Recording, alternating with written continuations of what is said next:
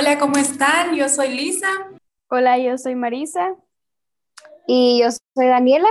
Y el día de hoy vamos a empezar con un nuevo tema con relación a la autoestima y la valoración a nosotras mismas, porque creo que por lo general a, todos nos puede llegar a afectar mucho este tema de una u otra manera. Así, muchas veces nos martirizamos con nuestra apariencia física, hacemos dietas y dietas para conseguir el tan ansiado cuerpo perfecto que nosotros queremos nos preocupamos y nos desmotivamos cuando no lo conseguimos y pues muchas veces no nos sentimos conformes con nosotras.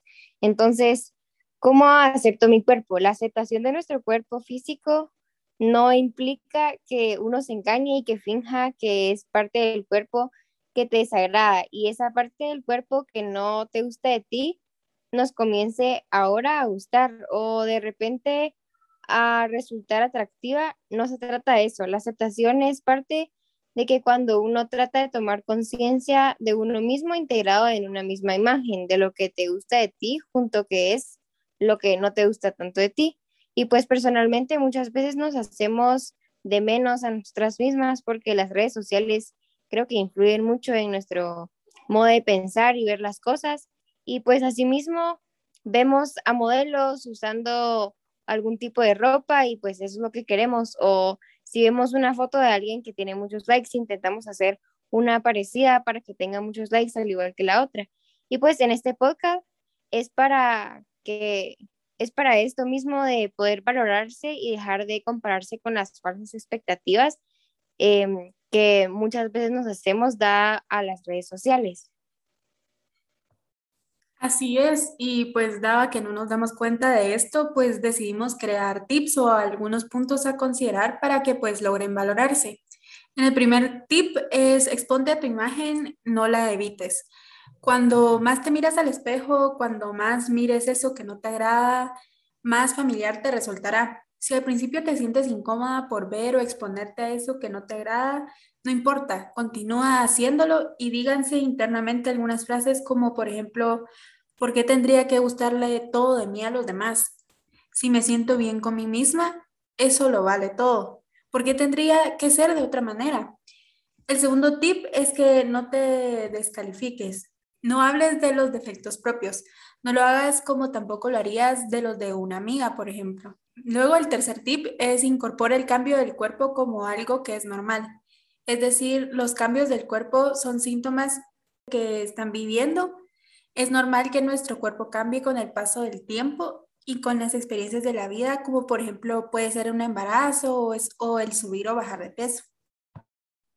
El cuarto tip es eliminar hábitos de control compulsivo, cuidar el aspecto físico, efectivamente es un síntoma de autoestima positiva, pero debemos de tener cuidado con obsesionarse con, por ejemplo, pesarse todos los días o hablar siempre de cuánto peso, hablar siempre del cuerpo, de los defectos y cuidado con invertir excesivo tiempo o mucho dinero en estética, dejando de lado, por ejemplo, otras cosas que también son importantes en otras áreas de nuestra vida, como por ejemplo lo pueden ser el trabajo, la pareja, las amistades, etcétera.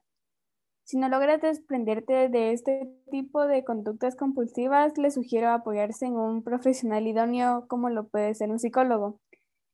El tip número 5 es darle a lo que no te gusta de tu cuerpo una adecuada dimensión, ya que lo que no te gusta es solo una parte de un todo. Es decir, verle también el lado bonito o resaltar también lo que nos gusta de nuestro cuerpo y no siempre fijarse en lo malo o en lo que no me gusta, porque podríamos llegar a deprimirnos en cierto punto.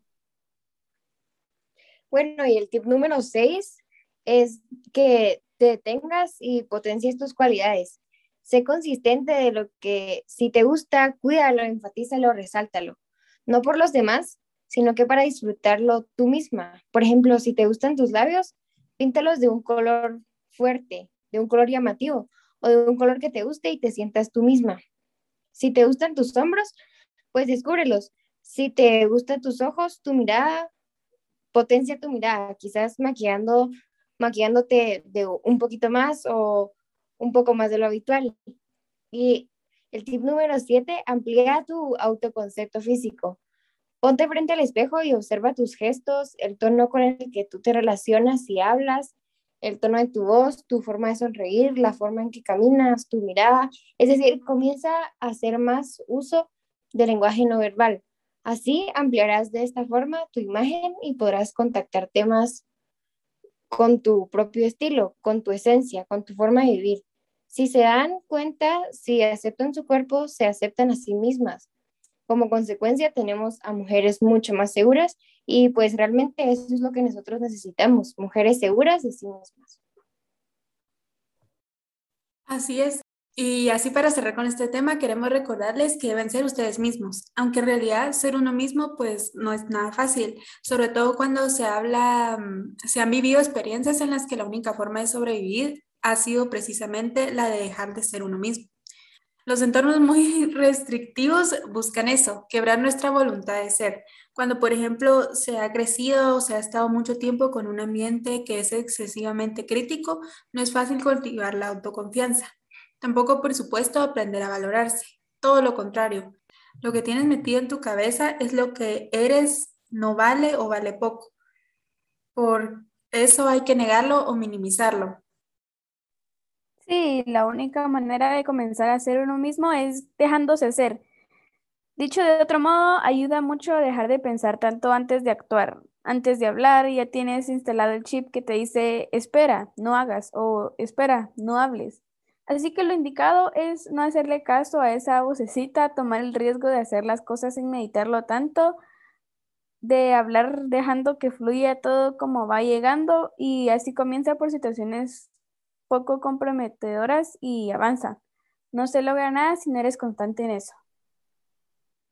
Y así terminamos. Esperamos que les sirvan nuestros tips y como siempre pueden darnos recomendaciones o comentarios de lo que piensan acerca de este tema o si tienen alguna sugerencia de la cual podríamos hablar en el siguiente episodio, siempre relacionado con, con la autoestima, se los agradeceríamos.